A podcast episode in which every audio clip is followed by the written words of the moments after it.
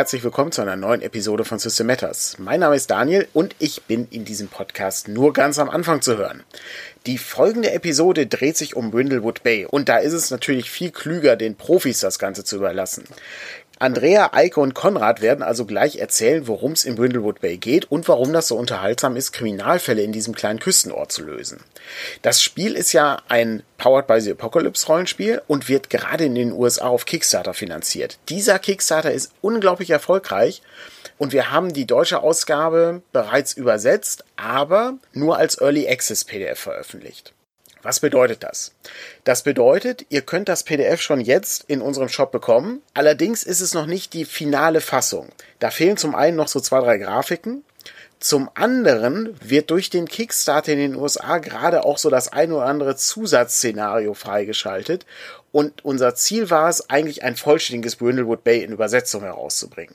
Das bedeutet also, wir müssen im Grunde warten, bis die US-Ausgabe fertig ist dachten uns aber, es wäre cool, wenn man schon jetzt Brindlewood Bay spielen kann. Schließlich reden da ja gerade alle Leute drüber und prinzipiell ist das ja spielbar. Also es sind genug Szenarien drin, die Charaktere sind alle da, das funktioniert alles. Das Einzige, was fehlt, ist sozusagen das gedruckte Buch. Aber das gedruckte Buch können wir natürlich erst machen, wenn wir wissen, was komplett in diesem Buch drin sein wird. Heißt also, im Moment gibt es nur eine PDF-Fassung davon, später aber auch ein gedrucktes Buch. Ich gehe davon aus, dass es so eher zum Jahresende, Anfang des nächsten Jahres erscheinen wird, je nachdem, wie schnell die US-Fassung eben da ist. Und wenn wir wissen, welche Zwischenziele da erreicht wurden und was in das Hauptbuch noch reinkommt, dann werden wir das übersetzen, ins Layout geben und das Ganze natürlich insgesamt als deutsche Bündelwood Bay Ausgabe veröffentlichen. Wer jetzt das Early Access PDF holt, wird auch nicht irgendwie im Nachteil sein zu jemandem, der dann später das Bundle kauft also das gedruckte Buch und das PDF zusammen. Wir hoffen, dass wir durch das Early Access PDF ein bisschen Interesse an dem Spiel wecken können, denn das ist ein ziemlich gutes Spiel mit cleveren Regelmechanismen, guten Spielzügen und einer sehr interessanten Herangehensweise an Kriminalgeschichten. Ist unter allen Powered by the Apocalypse Spielen definitiv ein sehr interessanter Vertreter. Da werden mir die drei Profis aus Brindlewood Bay hier gleich bestimmt zustimmen. Insofern bin ich jetzt auch raus, wünsche allen viel Spaß beim Podcast und ich bin sicher, wir hören uns dann in der nächsten Episode wieder, denn das Ganze ist als kleine Reihe angelegt. Jetzt halte ich aber die Klappe und übergebe das Wort an Eike. Nochmal herzlich willkommen zu einer neuen Episode von System Matters. Ich bin Eike und mit mir dabei am Mikrofon sind der Konrad und die Andrea. Hallo Konrad, hallo Andrea, schön, dass ihr bei mir seid. Wir reden heute über Brindlewood Bay und bevor wir das tun, möchte ich gerne wissen, wer seid ihr eigentlich und was habt ihr mit Brindlewood Bay zu tun? Ich bin Andrea und ich habe Brindlewood Bay äh, sehr oft und gerne gespielt und geleitet. Ich habe auch einen Game Jam dazu organisiert äh, mit jemand anderes zusammen und ich habe Material für Brindlewood Bay geschrieben, also verschiedene Fälle und ein Setting mitsamt Verschwörung. Aber was das ist, äh, gucken wir dann später. Ja, und ich bin, wie gesagt, Konrad und ich mag PBTA-Rollenspiele. Brindlewood Bay ist ja ein weiteres Spiel aus der Reihe der Powered by the Apocalypse Rollenspiele. Und da war ich von vornherein schon mal sehr interessiert. Und als ich dann äh, insgesamt, ich glaube, sechs Sessions bei dir, Eike, gespielt habe, habe ich dann auch gleich gemerkt, was für einen äh, Spaß das Ganze macht. Und ich bringe heute vor allem die spielenden Perspektive ein, denn in die weiteren Innereien des Buches, die Regeln, alles das, habe ich noch nicht so weiteren Einblick und von daher bin ich heute hier, um vor allem neugierig Fragen zu stellen. Eike, was hast du denn mit Brindlewood Bay zu tun? Ja, ich habe das Spiel übersetzen dürfen für System Matters, äh, habe es auch schon mehrere Male geleitet, sehr viele Kampagnen geleitet und oft gespielt, auch mit dem Designer, mit Jason Cordova zusammen. Ich durfte auch bei deiner Game Jam, Andrea, mitmachen, habe dort einen Fall beisteuern dürfen und freue mich daher ganz besonders mit euch heute über Brindlewood zu reden. Jetzt haben wir wahrscheinlich können wir ein Trinkspiel daraus machen, wie oft wir Brindlewood Bay sagen. Das bringt uns, glaube ich, gut zu dem nächsten Punkt. Was ist eigentlich Brindlewood Bay? Es ist eine Stadt, so viel können wir schon mal sagen, eine Kleinstadt. Aber wo liegt Brindlewood Bay und was macht diese Kleinstadt eigentlich aus? Andrea, du hast es ja schon ganz oft gespielt. Was würdest du sagen, was diese Stadt kennzeichnet? Also rein geografisch liegt sie an der ähm, amerikanischen Ostküste und war früher eine Walfangsstadt und ist jetzt so ein idyllischer Touristenort. Und äh, da wohnen eben alle unsere Krimikennerinnen, also das, um dem kurz vorzugreifen, das sind die Charaktere, die wir spielen. Und damit sind wir auch schon bei der Hauptsache von Brindlewood Bay. Es geht natürlich um die Charaktere und gar nicht so zentral um die Stadt. Die Stadt ist der Schauplatz. Ähm, aber genau, eigentlich sollten wir reden über die Figuren, die wir in Brindlewood Bay spielen. Da muss ich sofort neugierig eine Frage stellen. Das heißt, das Kampagnen-Setting-Buch zu Brindlewood Bay, das, das werde ich mir jetzt gar nicht kaufen können? Tatsächlich ist das erstmal nicht möglich. Es gibt nur ein einziges Buch. Das Buch enthält eine ganze Reihe von Kriminalfällen, mit denen man losspielen kann. Und das Setting ist dann in diese einzelnen Fälle mit eingebaut. Denn viele Fälle, die dort in dem Buch vorhanden sind, sind begrenzt auf einen relativ geschlossenen Ort. Das ist meistens Brindlewood Bay selber, geht aber auch einige Male in die angrenzenden Dörfer oder Städte hinein. Es gibt aber auch eine Menge Zusatzmaterial. Andrea, möchtest du dazu was sagen? Ja, also natürlich haben wir bei dem Game Jam, den ich vorhin schon erwähnt habe, ganz viel Zusatzmaterial geschrieben. Da haben wir sozusagen Brindlewood Bay nach Europa verlegt in mehrere deutsche Spielorte und einen isländischen Spielort. Und das gibt's natürlich auch zum Runterladen. Falls euch Brindlewood Bay im Original nicht ausreicht, könnt ihr eure Krimikennerinnen auch in Urlaub schicken ähm, oder sowieso ganz in Deutschland äh, oder Island ansiedeln und da dann spielen. Aber sag mal, Eike, gibt's nicht auch noch Material von Jason Cordova selber zu Brindlewood Bay? Weißt du da was?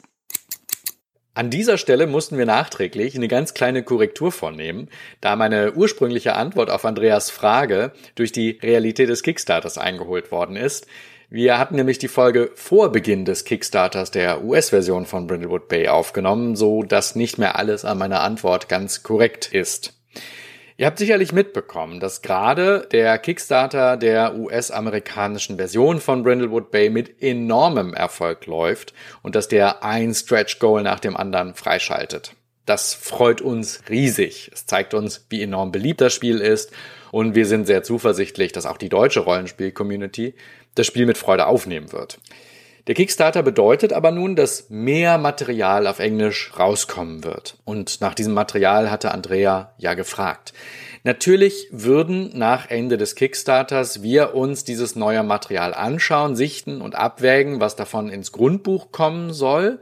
Das wird aber nicht viel sein, denn das Grundbuch, und das ist die gute Nachricht, das ist fertig und da wird auch durch den Kickstarter nicht mehr viel Substanzielles geändert werden. Mit anderen Worten, ihr könnt die deutsche Übersetzung dieses Brindlewood Bay Grundbuchs als Early Access PDF kaufen bei System Matters und wir werden das immer aktuell halten. Man geht also absolut kein Risiko ein, es wird immer aktuell sein. Nur die Print-Version dauert noch was, logisch.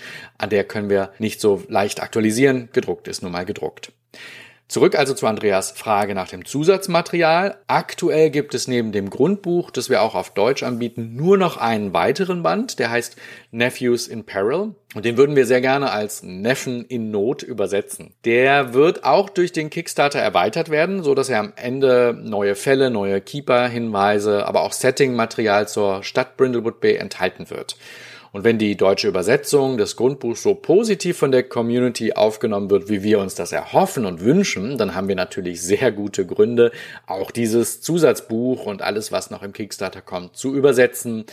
Das bedeutet also, stürzt euch auf das Early Access PDF im Shop, sagt es weiter, sorgt dafür, dass wir euch all das wundervolle Zusatzmaterial auch noch übersetzen können. Denn da gibt es schon heute total tolle Sachen und es wird nach dem Kickstarter noch viel mehr schönes Material geben. So, das war es auch schon vom reingeschnittenen Eike zum derzeitigen Stand der Dinge als Antwort auf die Frage und damit zurück an den Tisch zu Andrea und Konrad.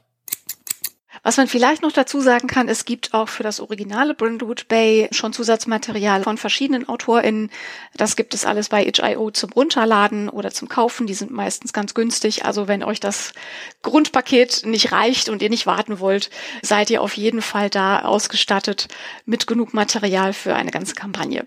Ah, okay. Das heißt aber an sich erstmal auch total spannend, dass wir ein Setting haben, was erstmal nur grob umrissen ist und tatsächlich nach PBTA-Manier geht es dann also darum, gemeinsam äh, ja diesen Ort überhaupt auch erstmal herzustellen mit den Spielenden und der Spielleitung in Kooperation. Genau, also jedes Brindlewood Bay ist immer ein bisschen anders als das Brindlewood Bay von jemand anders in einer anderen Spielgruppe oder mit einer anderen Spielleitung, auf jeden Fall, ja. Ja, hervorragend. Das heißt, zum Ort des Geschehens haben wir jetzt schon einiges gehört und wir hatten auch schon die Info, es geht vor allem aber auch um die Charaktere. Das heißt, wen spielen wir denn eigentlich in Brindlewood Bay? Wir spielen ähm, alte Frauen, die überwiegend Mordfälle aufklären. Ah ja, da klingeln bei einigen, die zuhören, jetzt wahrscheinlich schon gewisse Glöckchen. PBTA-Rollenspiele sind ja oft sehr gut darin, ganz spezielle Genres abzubilden. Was war denn hier die Inspiration für das Spiel? Da denkt man natürlich sofort an Jessica Fletcher, Mord ist ihr Hobby, Miss Marple und äh, Vergleichbares. Und das ist auch die zentrale Inspiration gewesen für dieses Spiel. Verbunden mit der Frage, das hat Jason Cordova mal erzählt, wieso tauchen in diesem kleinen Ort, wo Jessica Fletcher ermittelt, eigentlich so unglaublich viele Leichen auf? und passieren so unglaublich viele Morde und äh, da kam dann äh, aus dem ursprünglichen Witz, haha, das ist bestimmt eine Verschwörung, die Grundidee auf, dass eben diese ungewöhnliche Häufung von Mordfällen dadurch begründet ist, dass eben eine Verschwörung im Hintergrund stattfindet. Und das ist in Brindlewood Bay auch so. Nur da ist die Verschwörung eine übernatürliche. Das, das erklärt natürlich äh, einiges. Ja, das bedeutet vor allem auch, wenn man jemanden wie Jessica Fletcher, Miss Marple oder eben die Krimikennerin, die wir spielen, wenn man so eine Person auf offener Straße trifft, ist es gut, äh, schnell wegzulaufen, denn die Wahrscheinlichkeit, dass irgendwo die nächste Leiche wartet, ist sehr hoch. Überall, wo diese Krimikennerinnen auftauchen, türmen sich also die Leichen, denn es gibt eine dunkle, übernatürliche Verschwörung im Hintergrund.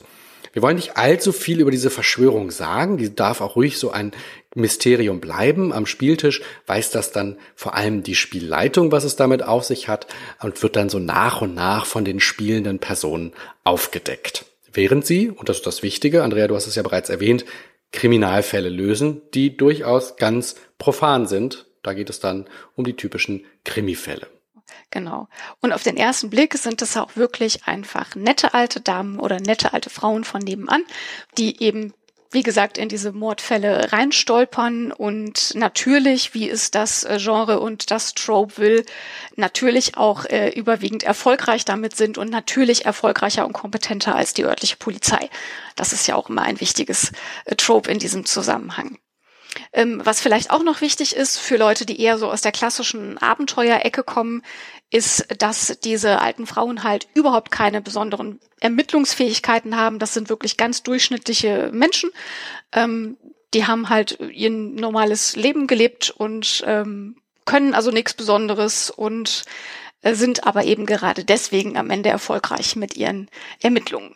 Und das ist, finde ich persönlich auch immer so ein schönes äh, Trope an dieser ganzen Geschichte, dass die halt konstant unterschätzt werden, so und alle sie immer nicht so richtig ernst nehmen und das ihnen aber immer so eröffnet, dass sie halt äh, dann am Ende doch ähm, alles finden, was sie brauchen, um den Fall aufzuklären. Da würde ich jetzt kurz reinfragen, es gibt ja eine mhm. Reihe von Rollenspielen, in denen man Figuren spielt, die besonders heldenhaft sind, die große Fertigkeiten haben. Also wenn man jetzt ältere Damen aus dem Alltagsleben spielt, die nette Frau von nebenan, dann klingt das jetzt nicht so, als ob man ähm, ein System hat wie in Dungeons Dragons oder anderen Rollenspielen. Was für eine Art von System ist das denn? Konrad, du hast es ja auch ein paar Mal gespielt. Magst du vielleicht dazu was sagen? Ja, das Besondere an Brindlewood Bay und an der Art und Weise, wie ermittelt wird, ist, dass es ja äh, im Grunde sich aus der Geschichte, aus der sich ergebenden Erzählung ergibt. Das heißt, das Ganze folgt einem, einer klassischen Herangehensweise, die wir bei vielen Powered by the Apocalypse Spielen, also PBTA Spielen, vorfinden. Ne? Also einiges aus dem Verlag ist ja bekannt, Dungeon World, Mythos World, äh, so tief die schwere See. Das heißt, äh, ganz klassisch äh, nach PBTA-Manier spielen wir, um herauszufinden, was passiert. Da würde ich kurz reinfragen. Wir spielen, um herauszufinden, was passiert. Das ist ja bei Krimispielen immer so. Wir versuchen herauszufinden, wer der Mörder, die Mörderin gewesen ist. Aber bei klassischem Play to Find Out, so wie PBTA es will, muss ja alles offen sein, alles möglich sein. Aber wie kann das in einem Krimi der Fall sein? Ja, das ist ja das Coole an Brindlewood Bay. Du bekommst einen Baukasten, der besteht aus einer Anzahl Verdächtiger, ähm, einer Anzahl Schauplätze und einer Liste mit Hinweisen. Und die kannst du als Spielleitung jetzt geguckt ähm, beliebig einsetzen, je nachdem, wo die Charaktere halt hingehen und was die machen. Ähm, guckst du halt in deiner Liste, wer passt, äh, jetzt an diesem Ort aufzutauchen, welchen Hinweis können sie jetzt finden und nutzt eben die Bestandteile aus deinem Baukasten, die dir gerade passend vorkommen. Und das bedeutet vor allen Dingen, dass auch die Spielleitung vorher nicht weiß, wer es gewesen ist. Das heißt, es ist immer neu, es ist immer überraschend, weil natürlich diese Teile aus diesem Baukasten immer wieder neu zusammengesetzt werden. Also selbst wenn du den gleichen Fall mehrfach spielst, hast du immer wieder ein anderes Ergebnis, weil du die Hinweise in einer anderen Reihenfolge findest oder an einem anderen Ort oder in einem anderen Kontext und sie auch wieder zusammen anders zusammenbastelst. Und das passiert halt ganz am Schluss mit dem Spielzug, der heißt Theorie aufstellen. Und da wird halt sozusagen alles, diese ganzen Fäden von vorher äh, zusammengeführt und ähm, eben die Theorie aufgestellt, wer es gewesen ist. Und dann entscheidet ein Würfelwurf, ob diese Theorie stimmt und ähm, ob alles glatt geht beim Überführen oder ob es noch Komplikationen gibt. Und das wird aber eben, erfährt eben die gesamte Spielrunde einschweißig die Spielleitung tatsächlich erst ganz am Schluss. Und das ist großartig. Ja, also Moment, da muss ich jetzt mal des Teufels Advokat spielen und sagen, halt, halt, halt, halt, halt. Wie? Wo ist denn da jetzt die Lösung? Ich muss das doch rausfinden, wer es denn gewesen ist. Äh, hier so Cluedo-mäßig, ne? Mordwaffe, äh, das Zimmer und wer ist es denn jetzt gewesen? Nochmal in langsam. Für die Leute, die jetzt sagen, das kann doch kein Krimispiel sein. Es ist ein Krimispiel, aber wie Andrea das gerade beschrieben hat, es steht halt von vornherein nicht fest, wer es war. Das hat ähm, das wirkt zunächst einmal, als wäre es ein bisschen beliebig, aber was es in Wahrheit tut, ist, es löst ein ganz zentrales Problem von Krimi-Rollenspielen, das natürlich darin besteht, dass es einen feststehenden Täter oder eine Täterin gibt und die Hinweise zu dieser Person führen müssen und natürlich nur dorthin führen, wenn sie nach und nach entdeckt werden. Das ist also klassisches Railroading. Und dadurch, dass die Tatperson gar nicht feststeht von vornherein, umgeht man das Railroading und das Spiel ist tatsächlich im Verlauf sehr viel offener und sehr viel lebendiger und interaktiver und setzt sich aus dem zusammen, was die Figuren dann am Tisch machen, wie sie ermitteln und wie sie am Ende diese Theorie aufstellen, also all diese Hinweise zusammenpuzzeln, um dann die Tatperson zu überführen. Und was halt cool ist daran, ist, dass eben du als spielende Person einfach machen kannst, wo du Bock drauf hast. Wenn du Bock hast, Tatorte zu untersuchen und bei anderen Leuten im Schreibtisch rumzuwühlen oder irgendwie, keine Ahnung, im Gartenschuppen nach Hinweisen zu suchen oder wo immer du gerade so bist, ähm, kannst du das machen. Wenn du eher Bock hast, mit Leuten zu reden, also alle Verdächtigen auszuquetschen oder irgendwelche so Miss Marple-Gespräche zu führen, die dann vom Wetter über Hobbys bis hin zu Mordmotiven führen, oder ob du dich lieber auf die Lauer legen willst und irgendwen beobachten, oder ob du dein Kontaktnetzwerk nutzen willst und irgendwen anrufen, äh, um Informationen zu bekommen, es ist vollkommen egal, weil du mit all diesen Methoden Hinweise finden kannst. Und ob du einen Hinweis findest oder nicht mit deiner jeweiligen Methode, entscheidet immer noch ein Würfelergebnis. Da haben wir so die ganz klassische dreistufige PBTA ähm, also ein Misserfolg, ein ähm, Teilerfolg oder ein Erfolg mit Komplikationen und ein voller Erfolg. Und es bedeutet eben, dass die Spielenden einfach das machen können, was sie interessiert und was ihnen Spaß macht und nicht gezwungen sind, jetzt aber doch bitte noch in die Bibliothek zu gehen, weil in der Bibliothek ist noch der Hinweis und irgendwie mit dem langweiligen Gärtner zu reden, obwohl der total uninteressant ist und niemand mit ihm sprechen will, weil der auch noch eine Spur hat, sondern das Spiel ergibt sich halt aus den Interessen der Spielenden und die schicken halt ihre Charaktere dahin, ähm, wo sie selber das interessant finden. Und da sind eben auch Hinweise zu finden. Ja, ich glaube, da kann ich auch tatsächlich aus spielenden Perspektive noch so mit reingeben. Mir ging es tatsächlich so, ich hatte den ersten Fuchsia Brindlewood Bay gespielt und dann verging ein bisschen Zeit und dann habe ich es wieder gespielt und dann kam das erste Mal der Spielzug Theorie aufstellen und ich war noch so total in so diesem Mindset, äh, ja, okay, aber wie passt denn das jetzt dann wirklich zusammen und äh, wo führt das jetzt hin? Und habe da irgendwie im Kopf rumgewühlt und kam irgendwie auf keinen grünen Zweig, bis ich dann wieder realisierte, ach nein, wir spielen Brindlewood Bay. Und dann ab dem Moment hat es total Spaß gemacht zu merken, nein, wir formen diese Geschichte zusammen und auch die Spielleitung sitzt da äh, und ja kann sich einfach total daran erfreuen, welche Theorie wir eben aufstellen. Und das Schöne ist, nachher ist sie eben richtig oder nicht, je nachdem, was die Würfel dann nochmal sagen. Vielleicht könnt ihr das nochmal erläutern. Ja, jeder Fall hat eine bestimmte Schwierigkeit und das ist die Zahl die von den 2W6, die man bei PBTA würfelt, in dem Spielzug Theorie aufstellen, abgezogen wird. Man würfelt also zum Beispiel bei einem Fall, der eine Schwierigkeit von 6 hat, 2W6 minus 6, um mindestens eine 7 äh, zu erzielen, damit es richtig ist. Da muss man kein großer Mathematikkönner oder Könnerin sein, um zu merken, dass das schon schwierig ist. Aber jeder Hinweis, den man gesammelt hat und den man erfolgreich in die Theorie einbindet, gibt ein Plus eins auf diesen Würfelwurf. Hat man also genug Hinweise gesammelt und schafft es, die mit so roten Fäden auf einem Korkbrett im, vor dem geistigen Auge zu verbinden, hat man eine gute Chance, dass der Fall dann am Ende korrekt gelöst wird. Also auch hier wieder eine PBTA-Mechanik, die sehr offen ist und wo die Würfel mitbestimmen, ob das alles so klappt. Also das heißt, wenn ich jetzt einen Fall mit der Komplexität, also der Schwierigkeit von sechs habe und ich habe jetzt sieben Hinweise gefunden und kann die alle einbauen in die Theorie oder anderweitig erklären, dann äh, habe ich ein Plus eins auf meinen Würfelwurf. Ganz genau so ist das. Du hast vorhin schon erwähnt, dass das ältere, nette Damen von nebenan sind mhm. und dass man aufgrund dieses sehr freien Spielprinzips das machen kann, was die Charaktere wirklich gerne tun. Also auch ermitteln, indem sie Kochrezepte austauschen und mitten im Gespräch plötzlich eine Frage stellen. Vielleicht ist das eine ganz gute Überleitung dazu, dass wir uns mal die Charaktere näher anschauen und vielleicht einmal so eine kleine Charaktererschaffung vormachen, um zu sehen, wie Charaktere eigentlich erstellt werden bei Brindlewood Bay. Ja, ich glaube, wir sind äh, alle jetzt schon gespannt, wen wir denn da gleich erstellen werden. Und ich glaube, ja, manchmal sind das eben auch nur vermeintlich nette alte Frauen.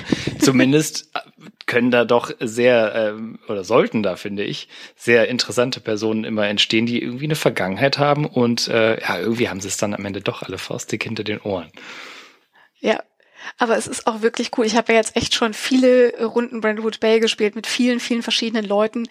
Und es, ich hatte nicht, nicht zwei Charaktere, wo ich dachte, ach, das waren doch eigentlich genau die gleichen wie der andere Charakter von der anderen Person. Es ist super interessant, wie viel Diversität und Unterschiedlichkeit auf allen möglichen Ebenen du innerhalb dieser Kategorie alte Frauen ähm, unterbringen kannst. Und das ist auch ein weiterer Teil, den ich an diesem Spiel so, so großartig finde, dass man immer irgendwie denkt, ah ja, alte Frauen, da hat man so ein Stereotyp und das war's dann. Und Brentwood Bay macht einfach schon bei der Charaktererstellung klar, dass das alles kompletter Unsinn ist und irgendwie alte Frauen genauso divers und unterschiedlich sind wie alle anderen Leute, ähm, egal welcher Geschlechter und Altersstufen. Und das liebe ich an dem Spiel sehr. Aber lass uns das doch mal in der Praxis angucken. Ausgezeichnet. Auf zur Charaktererschaffung.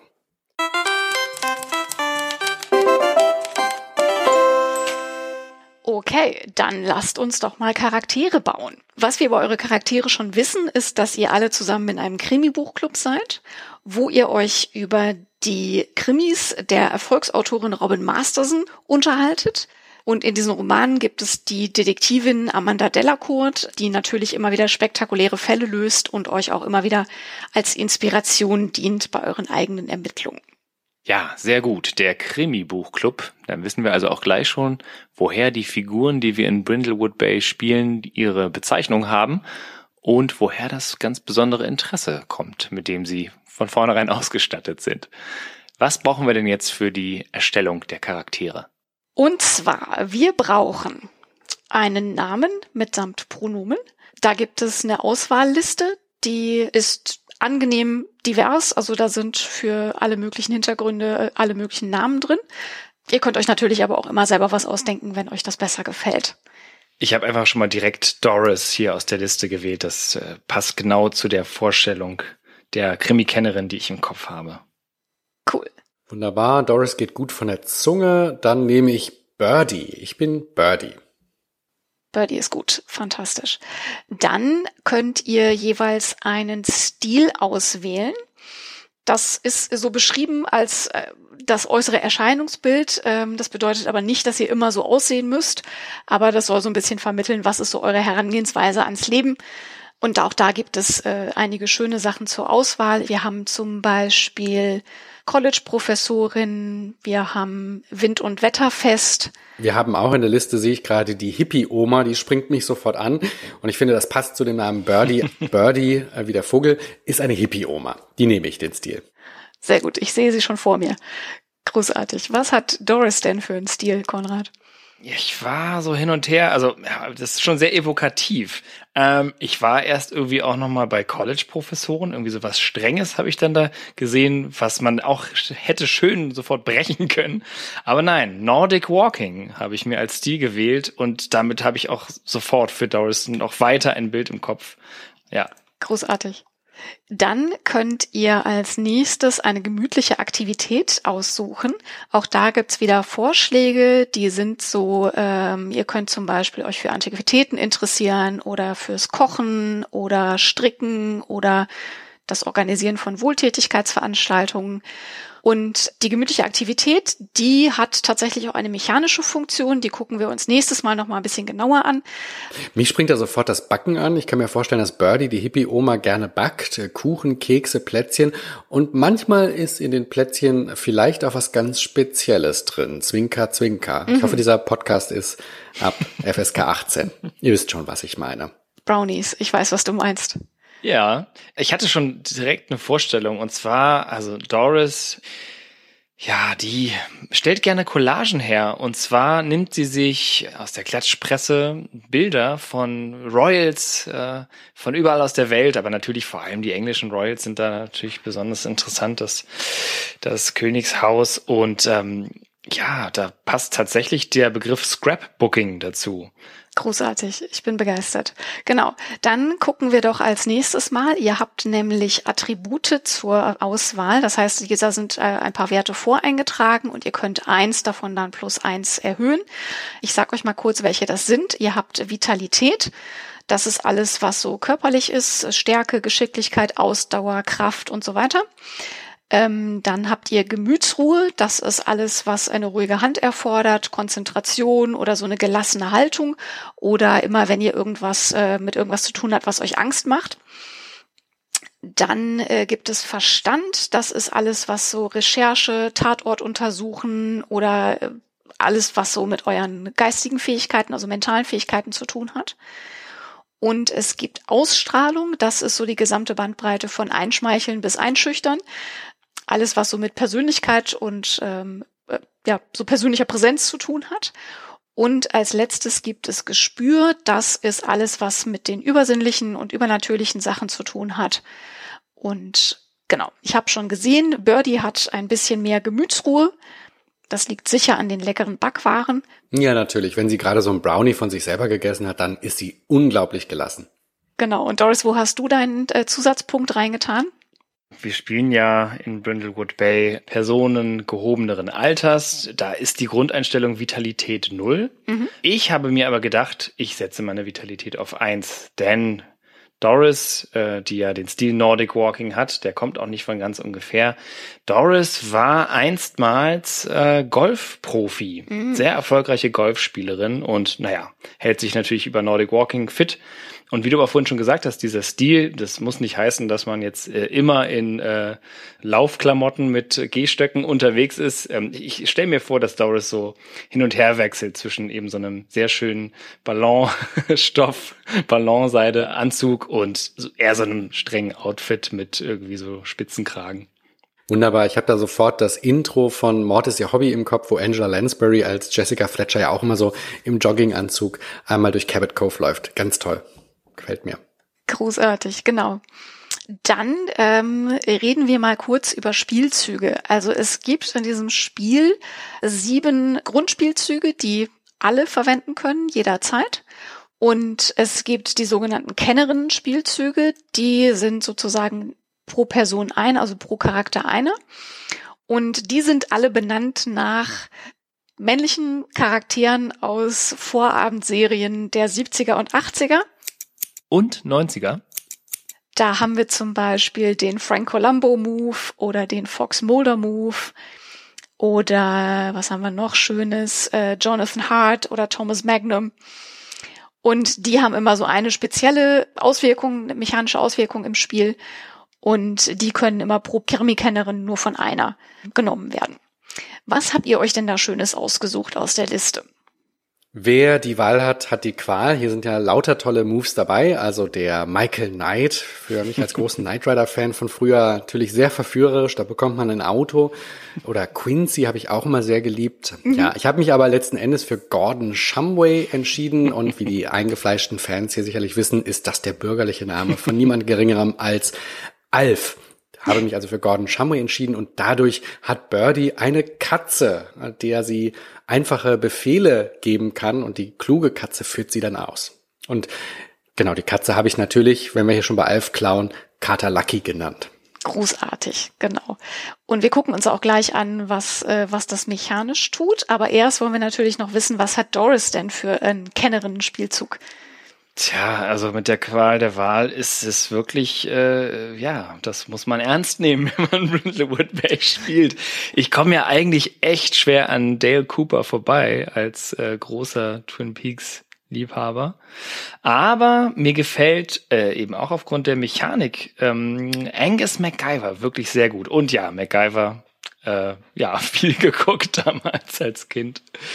Und mit dem Angus MacGyver Kennerinnen-Spielzug ist es so, dass ich in einer Situation improvisieren kann und dann gibt es so eine spannende Interaktion, wenn ich mich da recht erinnere, dass die Mitspielenden mir gemeinsam mit der Spielleitung drei Objekte nennen, äh, die ich finde in der Situation und wenn ich plausibel erklären kann, wie ich die irgendwie in der Situation gewinnbringt zu etwas zusammenbaue, was mir da irgendwie hilft in der Handlung, dann äh, kann ich das tun und bekomme einen Vorteil auf meinen Wurf. Ausgezeichnet. Die HörerInnen können das jetzt gerade nicht sehen, Konrad. Du hast auch gar kein Mikro, in das du sprichst, sondern das ist eine Kokosnuss mit einem Strohhalm und einem Kaugummipapier, das du dir zusammengebaut hast als Mikro, richtig? Beste MacGyver-Manier. Genau, wir haben die Podcast-Aufnahme geplant und dann war das, äh, war das eine Schockerkenntnis, dass ich noch gar kein äh, Mikrofon habe. Aber ja, es klingt ganz gut, oder? Klingt ganz gut, auf jeden Fall. Genau, lasst uns gehen zum letzten Teil der Charaktererstellung. Ähm, nachdem wir jetzt also so ein bisschen die Charaktere uns angeguckt haben, habt ihr Lust, noch ein bisschen mehr zu eurem Hintergrund zu erzählen? Vielleicht, was ihr beruflich gemacht habt in eurem Leben, ob es wichtige Partner oder Partnerinnen gegeben hat? Habt ihr Kinder? Habt ihr Haustiere? Neben dem Kater Lucky, von dem wir schon gehört haben. Das könnt ihr im Zweifelsfall noch erwähnen muss jetzt vielleicht heute nicht in aller Ausführlichkeit sein, aber nur, dass wir vielleicht, also Beruf fände ich vielleicht noch ganz spannend, wenn ihr da noch was habt, was ihr, was ihr erzählen wollt. Ja, ich hatte das ja kurz schon ähm, erwähnt.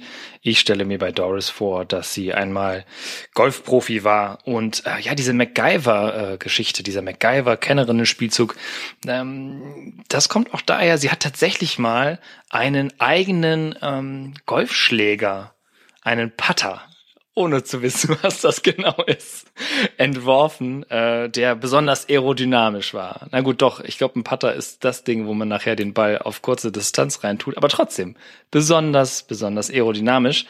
Und äh, ja, Näheres, wer weiß, erfahren wir vielleicht noch dazu, warum das alles mit ihrer Karriere dann endete. Aber ja, so viel zu dem Beruf von Doris.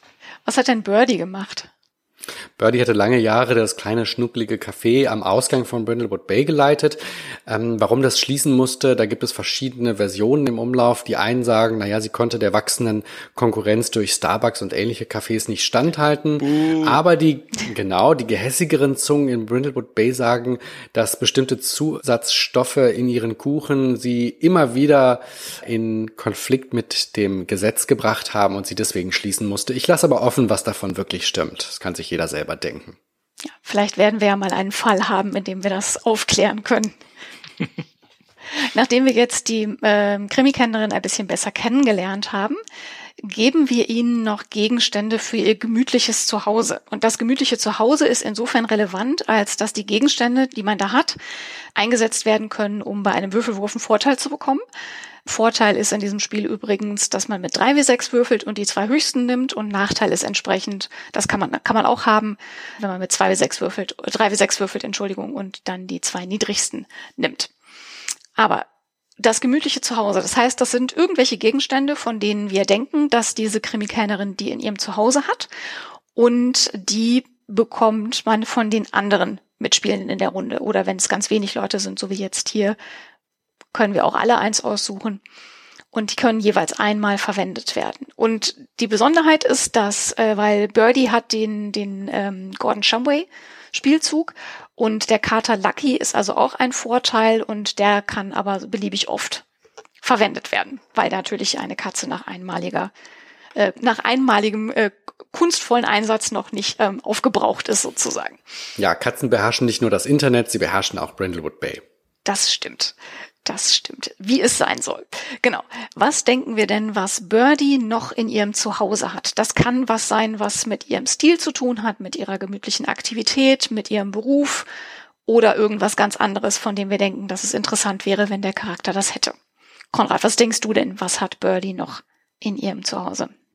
Ich sehe vor meinem geistigen Auge auf dem Tresen des schnuckligen Cafés, was Birdie betrieben hatte, ähm, eine Tasse stehen. Und das Besondere ist, an dieser Tasse fehlt der Henkel. Denn sie ist runtergefallen. Das wäre jetzt erstmal nichts Besonderes in so einem Café, wenn da mal viel los ist. Aber es war ein Schauspieler. Ähm, jetzt fällt mir als erstes Gordon ein als Name. Bleiben wir doch bei Gordon. Gordon Winchester Kennt man ja aus Film und Fernsehen. Wir, wir kennen alle Gordon Winchester aus Film und Fernsehen. Ein, ein Weltklasse-Schauspieler, der bei Birdie im Café war. Und also es war wirklich nur ein ganz kurzes Zusammentreffen, aber es ist ihr sehr, sehr stark im Gedächtnis geblieben. Und am Ende dieser kurzen Unterhaltung hat er die Tasse aus Versehen runtergeworfen, sich noch einmal kurz umgeblickt. Tja, und wie sein Blick Birdies Blick dabei getroffen hat, davon erzählt sie noch heute. Ja, Wahnsinn, war ein besonderer Moment auf jeden Fall. Ich bin sicher, dass es zwischen Gordon und Birdie gefunkt hat und deswegen habe ich als äh, Erinnerungsstück diese henkellose Tasse. Wunderbar. Habe ich meinem gemütlichen Zuhause hinzugefügt, indem ich es einfach auf meinem Charakterbogen eingetragen habe und kann das dann einsetzen. Was du bestimmt auch hast, ist ein offenbar sehr oft benutztes Deck Tarotkarten weil du, glaube ich, äh, das in deinem Café früher ab und zu gemacht hast, dass du so, wenn nicht so viel los war, halt den Leuten mal Karten gelegt hast oder vielleicht auch insgesamt gerne mal deine Karten fragst, was du tun sollst oder was du übersehen hast. Ja, das hast du, glaube ich, auch einfach oft dabei. Ja, das passt ganz prima zu dem Hippie-Oma. Das äh, Set Tarotkarten, viel benutzt, habe ich mir auch in mein gemütliches Zuhause eingetragen. Wunderbar. Dann gucken wir doch mal, was Doris in ihrem gemütlichen Zuhause hat. Eike, hast du da schon was? Ja, Doris, du machst ja Collagen, hast du gesagt. Deswegen mhm. hast du dabei eine Tube selbst angerührten Superkleber. Der klebt innerhalb von Sekunden alles. Nicht nur Collagen. Du bin gespannt, was du alles kleben wirst im Brindlewood Bay. Mhm, mh. Ja, kannst du dir gerne aufschreiben für dein gemütliches Zuhause. Das ist sofort notiert was du auch hast. Und zwar, du hast so einen Setzkasten mit verschiedenen Golfbällen, mhm. die du ähm, bei wichtigen Turnieren benutzt hast. Natürlich nur die, mit denen du gewonnen hast. Ähm, und die sind halt alle in so einem, in so einem Setzkasten aufgereiht. Ähm, auf so kleinen Ringen, damit sie nicht rausfallen.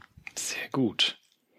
Und von unterwegs kann ich dann aber den, äh, den Setzkasten mit den Golfbällen eigentlich jederzeit nutzen. Genau. Oder wie funktioniert das? Also ich persönlich handhabe das in meinen Spielrunden immer so, dass es auch reicht, wenn du sagst, und ich denke an meinen Setzkasten und der inspiriert mich jetzt zu folgender Handlung oder ich habe einen dieser Golfbälle dabei oder so. Mhm. Ja. Ähm, ich bin immer dafür, das flexibel zu handhaben, weil wenn man jetzt irgendjemandem in, keine Ahnung, in, in schön dekorierten Kleiderschrank reingestellt hat. Das ist ein bisschen unpraktisch, den immer mit rumzutragen. Ähm, von daher würde ich das immer flexibel handhaben.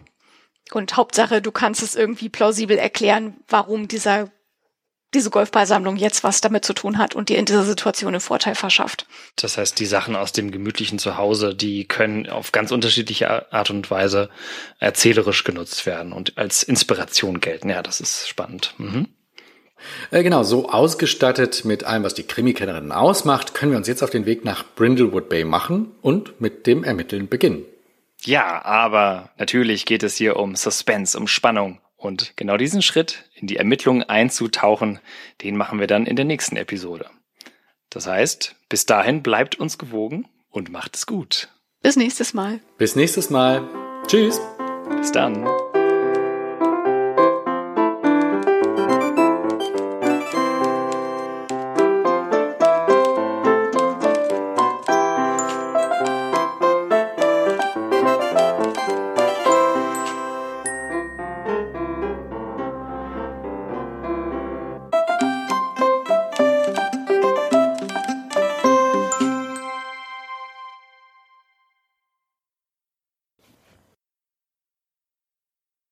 Das fabelhafte Intro und Outro hat den Titel 5 Uhr Tee bittersüß und stammt von Konrad. Konrad habt ihr ja gerade im Podcast gehört, aber seine Intros habt ihr auch vielleicht bei anderen von unseren Podcasts gehört. Wer noch ein bisschen mehr von Konrad hören möchte, kann einfach auf froggyrecords.de nachschauen und ein bisschen auf der Seite herumstöbern. Ansonsten nochmal vielen Dank für das coole Intro und wir hören uns beim nächsten Mal wieder. Bis dahin, tschüss!